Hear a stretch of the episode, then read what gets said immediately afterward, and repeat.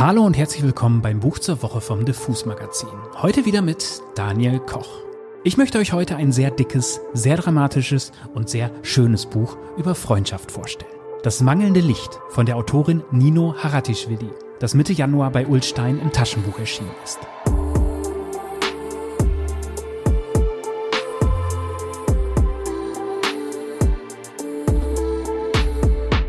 Ich muss gestehen, ich liebe Bücher über Freundschaften. Der Club der Verlierer aus Stephen Kings S stand mir in meiner Jugend manchmal näher als so mancher echte Mensch.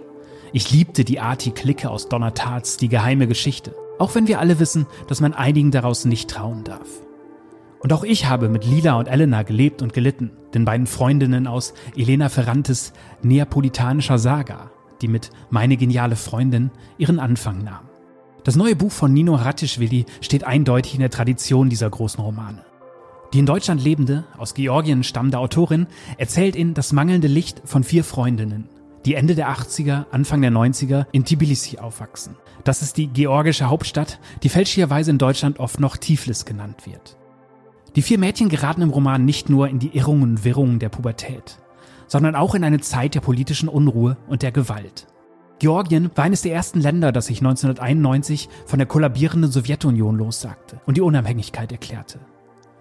Seit dem Frühjahr 1989 war es in Tbilisi immer wieder zu Massendemonstrationen gekommen. Eine davon, die am 9. April 1989, wurde von Sondereinheiten der Roten Armee auf brutale Weise aufgelöst. Je nach Quelle starben damals 16 bis 20 Menschen, die meisten davon junge Frauen.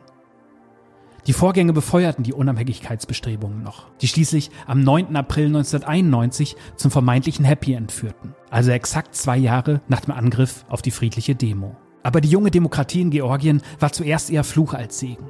Die völlig überhöhten wirtschaftlichen Erwartungen wurden nie erfüllt, die Autorität des neuen Staates in den Straßen nie wirklich akzeptiert, das Trauma des russischen Angriffs auf die friedlich protestierenden Bürgerinnen der Stadt nie wirklich verarbeitet. Die Folgen? Gewalt auf den Straßen, eine hohe Arbeitslosigkeit, billiges Heroin, das ins Land gespült wurde, permanente Stromausfälle.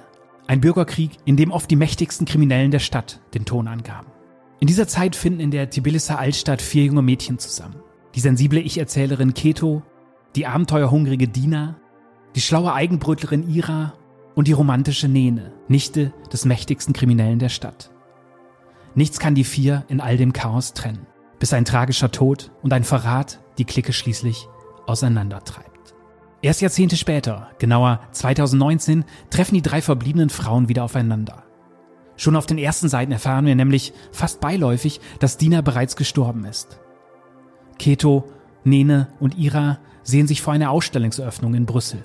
Es ist eine Retrospektive zu Ehren von Dina, die nämlich inzwischen eine postum geschätzte Fotografin ist. Im Buch folgen wir Keto durch diesen Abend. Immer wieder sieht sie dabei Bilder, die sie in die Vergangenheit ziehen. Nino Haratischvili hat dabei einen sehr eigenen, fast elegischen Erzählsound. Deshalb möchte ich euch jetzt wie immer einen Part vorlesen damit ihr den mal zu hören bekommt. Wir sind hier relativ am Anfang des Buches und Keto erzählt, wie sie Dina und ihre Familie zum ersten Mal zu Augen bekommt. Nämlich an dem Tag, an dem Dina mit ihrer Mutter und ihrer Schwester in Ketos Nachbarschaft zieht. Ich weiß noch sehr genau, wie ich sie das erste Mal im Hof sah. Dieser Tag und jedes Detail dieses Tages ist mir für immer gegenwärtig. Sie selbst erinnerte sich nicht an diesen Nachmittag. Für sie war er nichts Besonderes. Denn für sie gab es schon da nur die eigene Zeitrechnung. Eine Subjektivität, die Fluch und Segen zugleich war. Sie entschied, dass unsere Freundschaft ihren Anfang an jenem späten Abend nahm, an dem sie mir mit ihrer Taschenlampe ins Gesicht leuchtete. Aber für mich begann sie früher, eben an dem Tag, als ein großer Kamazlaster in die Hofeinfahrt fuhr und dort parkte, als ihre Mutter ausstieg, sich den Schweiß von der Stirn wischte und ihre Kinder mit den vollgepackten Kartons und Koffern hin und her schickte. Das Treiben dieses so auffallend andersartigen Trios muss mich an diesem Tag derart fasziniert haben, dass ich noch am selben Abend eine Zeichnung dieser Szene anfertigte, die ich viele Jahre in meiner Schreibtischschublade aufbewahrte. Ich stand oben am Fenster der Loggia und beobachtete von dort das rege Geschehen. Es war heiß. Die Sommerferien hatten gerade begonnen und viele waren bereits aus der Stadt geflohen. Daher war der Hof wie ausgestorben. Nur Tarik saß am Wasserhahn in der Ecke und aß Sonnenblumenkerne unsicher, ob er den neu zugezogenen seine Hilfe anbieten sollte oder nicht. Die Höhe und die Entfernung hinderten mich daran, die Gesichter der neuen Bewohner genauer zu betrachten. Aber ich erinnere mich, dass die dunkelblaue Schlaghose der jungen Frau, die ihre Kinder so zielsicher über den Hof dirigierte, die lässige Art zu gestikulieren, die Sonnenbrille auf dem Kopf und die Espadrilles an den Füßen, für mich eine vollkommen neue modische Entdeckung, die etwas Westliches ausstrahlte, einen bleibenden Eindruck hinterließen und mich auf Anhieb faszinierten. Ich konnte meinen Blick nicht von den dreien abwenden, von diesen offenbar neuen Mitgliedern unseres Mikrokosmos, die ausgerechnet in die Kellerwohnung einzogen, noch unter den armenischen Schuster Artyom und die kurdische Familie. Schon das Erdgeschoss galt als denjenigen vorbehalten, die keine andere Wahl hatten, aber eine Kellerwohnung, in die kaum Sonne drang, von der aus man nur auf die Beine der Passanten schaute, als wollte der Architektur damit den sozialen Status der Bewohner zusätzlich hervorheben. Eine Kellerwohnung noch dazu, die über Jahre leer gestanden hatte und mit einem überdimensionalen rostigen Schloss abgesperrt gewesen war, galt als Behausung der Parias. Mir war vollkommen schleierhaft, was diese geschmackvoll gekleidete, irgendwie mondän wirkende Frau mit ihren Kindern dort verloren hatte. Die ältere der beiden Schwestern musste in meinem Alter sein. Ich war kürzlich acht geworden, die jüngere dürfte gerade in die Grundschule gekommen sein. Beide schienen die beeindruckende Lässigkeit ihrer stilsicheren Mutter geerbt zu haben. Sie hatten den wilden Haarwuchs, die dichten dunklen Locken gemein. Einzelne Haarsträhnen wippten kinnlang um ihre Köpfe, so dass ich mich an einen Löwen aus einer Tierdokumentation erinnert fühlte, der in Zeitlupe zum tödlichen Sprung ansetzt. Alle drei wirkten lebhaft und auf eine beunruhigende Art ungestüm, als könnten sie keine Sekunde stillsitzen. Sie strahlten eine für mich damals sehr fremdartige Form der Freiheit aus, als würden sie sich überhaupt nicht darum scheren, welchen Eindruck sie hinterließen. Etwas, was ich in meiner sozialistischen Kindheit so noch nie erlebt hatte. Aber der Eindruck war auch intimerer Natur. Von klein auf hatte ich mir eine ganz eigene, aus Versatzstücken an Informationen, Fotos und Fantasien zusammengesetzte Vorstellung von meiner Mutter geschaffen. Und in meiner Vorstellung war sie vor allem eins, anders. Anders als alle, die ich kannte. Besser, freier, wilder, lebenshungriger, mutiger, klüger, furchtloser. Und wahrscheinlich brachte ich diese junge und schöne Mutter dort auf dem Hof auf Anhieb mit dem Bild zusammen, das ich seit ich denken kann von meiner toten Mutter im Herzen trug. Meine ganze Kindheit durchzog die Suche nach Indizien, die dieses schier unerreichbare Idealbild einer Mutter zur Wahrheit erklären könnten. Und bis heute gibt es Momente, in denen ich mich bei dem Gedanken ertappe, ja, das hätte sie bestimmt gemocht. Ja, so hätte sie unter diesen Umständen gehandelt. Ich klammerte mich an diese oder jene Eigenschaft, die mir erstrebenswert oder besonders erschien, und schrieb sie meiner Mutter zu. Ich weiß nicht, ob diese Vorstellung nur meinem innigen Wunsch entsprach, meine freiheitsliebende Mutter möge anders gewesen sein, oder ob sie wirklich so sehr aus der Reihe getanzt ist, wie es manche Geschichten über sie erahnen lassen. Aber ich konnte nicht anders, als jedes Anzeichen einer Abweichung als etwas Erstrebenswertes zu deuten.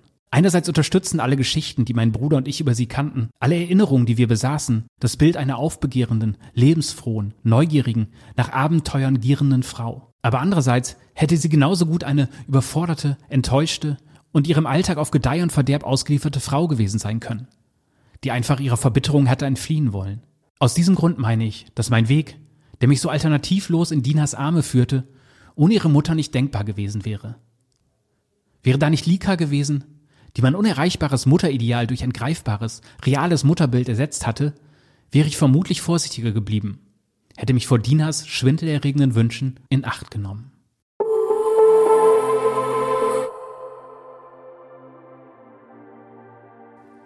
Ich muss zugeben, dass ich eine Weile brauchte, bis ich mich diesem Tonfall hingeben konnte.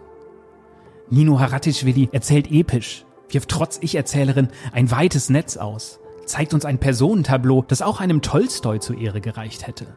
Man muss also erst ein wenig dranbleiben, bis man merkt, dass jeder dieser eingeführten Charaktere ein Herz, einen Platz und eine Aufgabe dieser Geschichte hat. Auch Nino Haratischvilis Sprache ist auf eine Weise ausholend und schwärmerisch, wie ich es in einem aktuellen Roman lange nicht gelesen habe. Auf den ersten 50 Seiten kam mir das alles noch ein wenig pathetisch vor. Aber dann, tja, dann hat es mich eben doch gekriegt. Denn mal ehrlich, sollte man von seinen Freunden und Freundinnen nicht immer schwärmen? Die Zeit mit ihnen, mit aller Schönheit und in diesem Fall mit allem Schrecken, feiern, überhöhen, als Teil der offiziellen Geschichtsschreibung inszenieren? Ja, sollte man. Und als ich das für mich erkannt hatte, war ich schon im Sog von Nino Aratischvilis Roman gefangen, der mich erst nach den über 830 Seiten wieder ans Ufer der Realität spülte. Ihr hört's schon, dieser Tonfall ist sogar ansteckend. Dabei ist das mangelnde Licht allerdings keine leichte Kost. Gewalt, Unsicherheiten, Verrat und das immer und überlauernde Patriarchat bestimmen die Schicksale der vier Frauen, denen man mehr als einmal ein besseres Leben wünscht. Aber gerade deshalb leuchten diese Momente der Freundschaft umso strahlender. Aus all diesen Gründen dürfte also auch das mangelnde Licht von Nino Aratischvili einen Platz in meinen Top 5 Bücher über Freundschaft finden. Sollte ich die jemals aufstellen. Wie anfangs schon erwähnt, gibt es das 832 Seiten dicke Buch seit Mitte Januar dank des Ulstein Verlags auch als Taschenbuch. Tja, und das war's dann auch schon wieder für heute mit dem Buch zur Woche vom Diffus Magazin. Mein Name ist Daniel Koch. Nächste Woche hört ihr hier wieder Celine Leonora. Und damit sage ich wie immer Tschüss und bis zum nächsten Buch.